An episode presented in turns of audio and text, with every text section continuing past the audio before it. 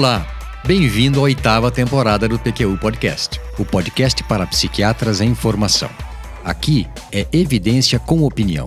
Eu sou Luiz Alberto Etten e é uma satisfação tê-lo como ouvinte. As revisões sistemáticas fornecem olhar crítico de alta qualidade das evidências sobre determinada intervenção, algumas esparsas, mas a qualidade da síntese final dependerá da confiabilidade dos estudos disponíveis, escrevem Stephanie Bottom, Jack Wilkinson e Liza Barrow, editores da Cochrane Library, no editorial do número de junho de 2021 da Cochrane Database of Systematic Reviews. A partir daí, continuam eles, começam as dificuldades. O que são estudos problemáticos e como identificá-los? Para início de conversa, não existe consenso sobre isso. A Cochrane Library os define como, abre aspas, qualquer estudo, publicado ou não, no qual existam sérias questões sobre a confiabilidade dos dados ou dos achados, independentemente de ele ter sido objeto de retratação formal. Fecha aspas. E há ainda um adendo a essa definição. Abre aspas. A má conduta por parte dos pesquisadores não é a única razão pela qual um estudo é problemático. Os problemas podem resultar também de práticas de pesquisas falhas e mesmo de erros realmente inadvertidos. Fecha aspas. Achamos que o checklist para identificação de ensaios clínicos problemáticos citado no referido editorial seria de interesse para você, caro ouvinte, porque ele reforça, expande e complementa o nosso método de leitura de artigo científico, descrito detalhadamente no episódio 62 do PQU Podcast. Sim, é isso mesmo. Ele complementa o nosso, e não o contrário. Isso porque o nosso é dirigido para você, psiquiatra em formação que busca desenvolver a sua leitura crítica de artigos, enquanto esse que vamos lhe apresentar é mais voltado para a identificação de ensaios clínicos problemáticos que poderiam contaminar ou falsear uma revisão sistemática, o que implica em rigor muito maior e cuidado especial com algumas variáveis críticas para o agrupamento de diferentes amostras submetidas à mesma intervenção terapêutica. O PQU Podcast, iniciativa independente e realizada com recursos próprios, para nossa satisfação, já se situa entre os 20 melhores podcasts de ciência escolhidos por sites especializados. Isso é motivo de muita alegria, pelo reconhecimento do nosso trabalho consistente e duradouro, e de gratidão a você, ouvinte, que nos prestigia e nos acompanha regularmente. Obrigado. Mas não nos acomodemos. Se gosta do nosso podcast, divulgue-o entre amigos e colegas para que seu alcance continue crescendo. A faceta mais visível dos estudos problemáticos são os que foram objeto de retratação por parte de seus autores, cujo número, aliás, vem aumentando rapidamente. A retratação é exigida por razões bem diversas, que vão desde falhas por descuido, passando por erros crassos até graves desvios de conduta por parte dos autores do estudo.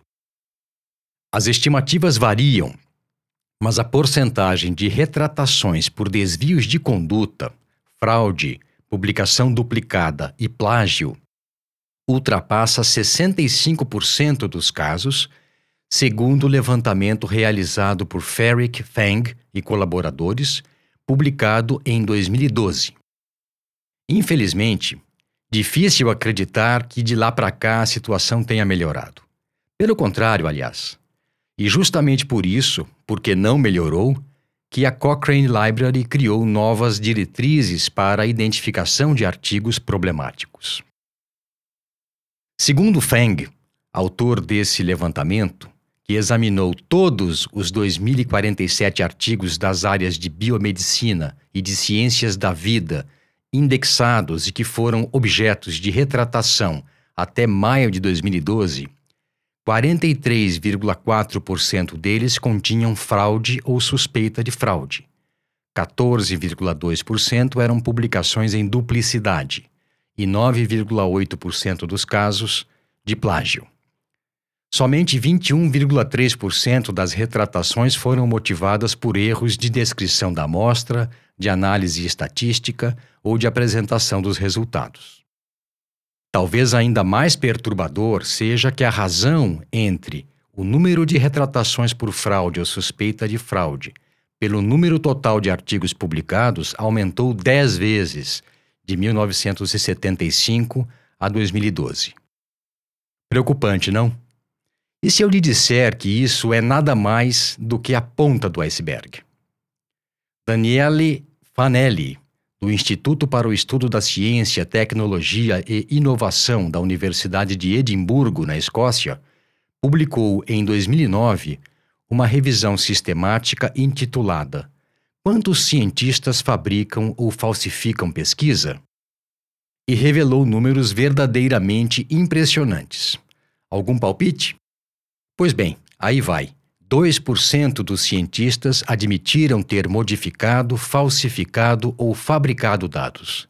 E 14% deles relataram ter testemunhado um colega fazendo isso. Está se dando conta do tamanho da encrenca? E eu sinto informá-lo, mas ainda não acabou. Isso porque há um gap, uma lacuna de tempo entre a publicação de um artigo e a ocorrência de retratação. Esse período é mais do que suficiente para que esse artigo seja incluído em alguma meta-análise ou revisão sistemática, enfraquecendo ou mesmo inviabilizando os resultados delas. Dependendo do levantamento, em média, pasme, esse intervalo é de 2 a 3 anos, mas já chegou a incríveis 18 anos entre a publicação e a retratação. Muito bem. Por essas e por outras é que a Cochrane desenvolveu novas diretrizes para lidar com os potenciais estudos problemáticos no contexto de revisões sistemáticas. Elas foram criadas por Justin Mann e atualizadas por Stephanie Bottom em outubro de 2021. Descrevem o passo a passo a ser seguido quando um estudo incluído na revisão é objeto de retratação ou de suspeita formal de algum problema, e de como proceder quando não há errata ou emenda pós-publicação, mas o autor da revisão ou do grupo de revisores da Cochrane tem dúvidas sobre a confiabilidade dos dados do estudo. Essa referência, bem como a de outros artigos citados aqui, estão na aba desse episódio no nosso site www.pqpodcast.com.br. Pois bem, Plagiando o Eduardo Bueno, do canal Buenas Ideias do YouTube, agora é que vai de verdade começar esse episódio. Agora é que eu vou descrever o checklist elaborado por colegas da Nova Zelândia, Andrew Gray e Mark Bolland, do Reino Unido, Alison Avenel e Andrew Klein, e dos Estados Unidos, Cristina Gonçalves. Publicado na Nature de 9 de janeiro de 2020 para a avaliação da integridade de um artigo científico. Entendeu agora por que dissemos que ele complementa o nosso método? Esse checklist foi apropriadamente intitulado Reappraised, palavra que em português significa algo como reavaliado, mas que na verdade é o acrônimo formado pelas primeiras letras das dimensões consideradas nesse checklist, a saber, Research governance, ethics, authorship, productivity, plagiarism, research conduct, analysis and methods, image manipulation, statistics and data, errors e data publication and reporting. Tudo bem até aqui? Pois então tome um fôlego e vamos adiante. Eu vou descrever para você os componentes de cada uma dessas 11 dimensões e pode parecer muito, mas na verdade eles cabem em uma página impressa, que seria, como já dissemos, um bom complemento para o roteiro de leitura crítica que utilizamos. O R de Reappraised vem de Research Governance, algo como governança ou administração da pesquisa, que inclui quatro perguntas. O local ou os locais em que a pesquisa foi realizada são especificados e essa informação é plausível. A fonte de recursos foi explicitada. O ensaio clínico foi registrado. Detalhes tais como datas e metodologia da publicação são consistentes com os do registro. O E provém de ethics, ética, que engloba duas perguntas. O estudo foi aprovado por um comitê de ética específico e oficialmente reconhecido. Há indícios ou suspeita de prática antiética? O A é de authorship, autoria, e aqui os itens são Todos os autores preenchem critérios para serem considerados como tal. No artigo consta o que cada colaborador fez. Essa descrição é completa. A autoria de artigos relacionados é consistente. Os coautores atestam a confiabilidade do artigo. O primeiro P de reappraised vem de productivity, produtividade, e envolve duas questões. O volume de trabalho relatado pelo grupo de pesquisa é plausível? A equipe de colaboradores é adequada para a condução do estudo como ele foi descrito? O segundo P de reappraised é de plagiarism, plágio, e também é composto por duas perguntas. Há evidências de que houve plágio? Há evidência de que houve reciclagem de texto, copiar e colar de outras publicações, incluindo texto que é inconsistente com o estudo? O R vem de Research Conduct, o modo como o estudo foi conduzido. E nessa dimensão estão englobadas as perguntas: o recrutamento dos participantes é plausível dentro do cronograma de pesquisa? Ele é plausível de acordo com a epidemiologia da doença na área do local do estudo? O número de animais, em casos de pesquisa básica, adquiridos e abrigados bate com os números da publicação? O número de participantes que abandonam a pesquisa é compatível com a doença, a idade e o cronograma? O número de mortes de participantes é compatível com a doença, a idade e o cronograma do estudo? O intervalo entre a conclusão do estudo e a submissão do manuscrito é plausível? O estudo poderia ter sido razoavelmente concluído como descrito no, no artigo. O segundo A, de Reappraised, diz respeito a Analysis and Methods, análise e métodos, dimensão que inclui as seguintes questões. Os métodos do estudo são plausíveis no local especificado? A análise realizada e descrita é correta?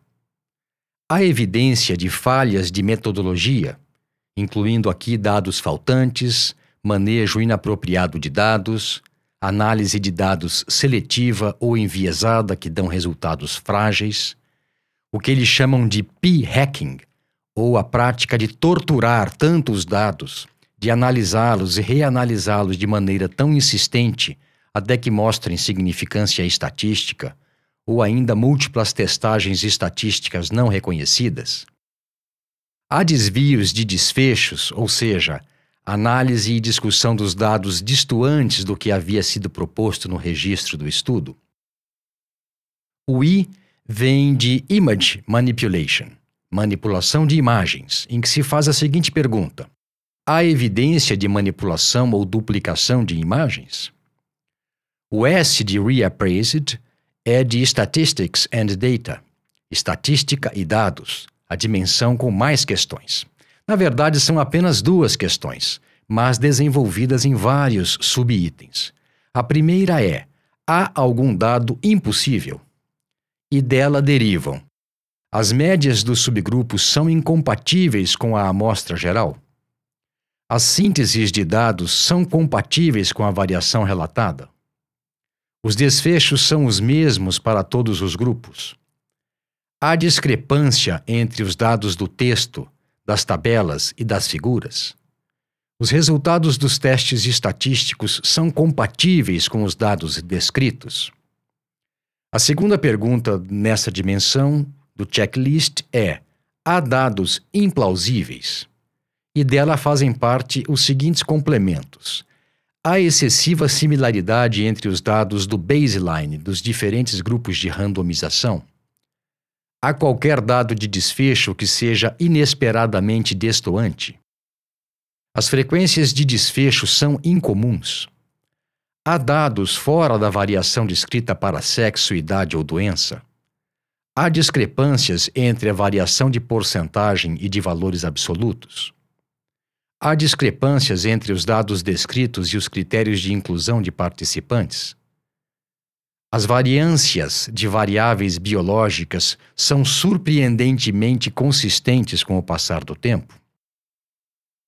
O E de reappraised vem de errors, erros, e dele fazem parte os seguintes pontos: as unidades estão corretamente descritas, o número de participantes está correto e é consistente ao longo do texto, as proporções e porcentagens estão corretas, os resultados são internamente consistentes.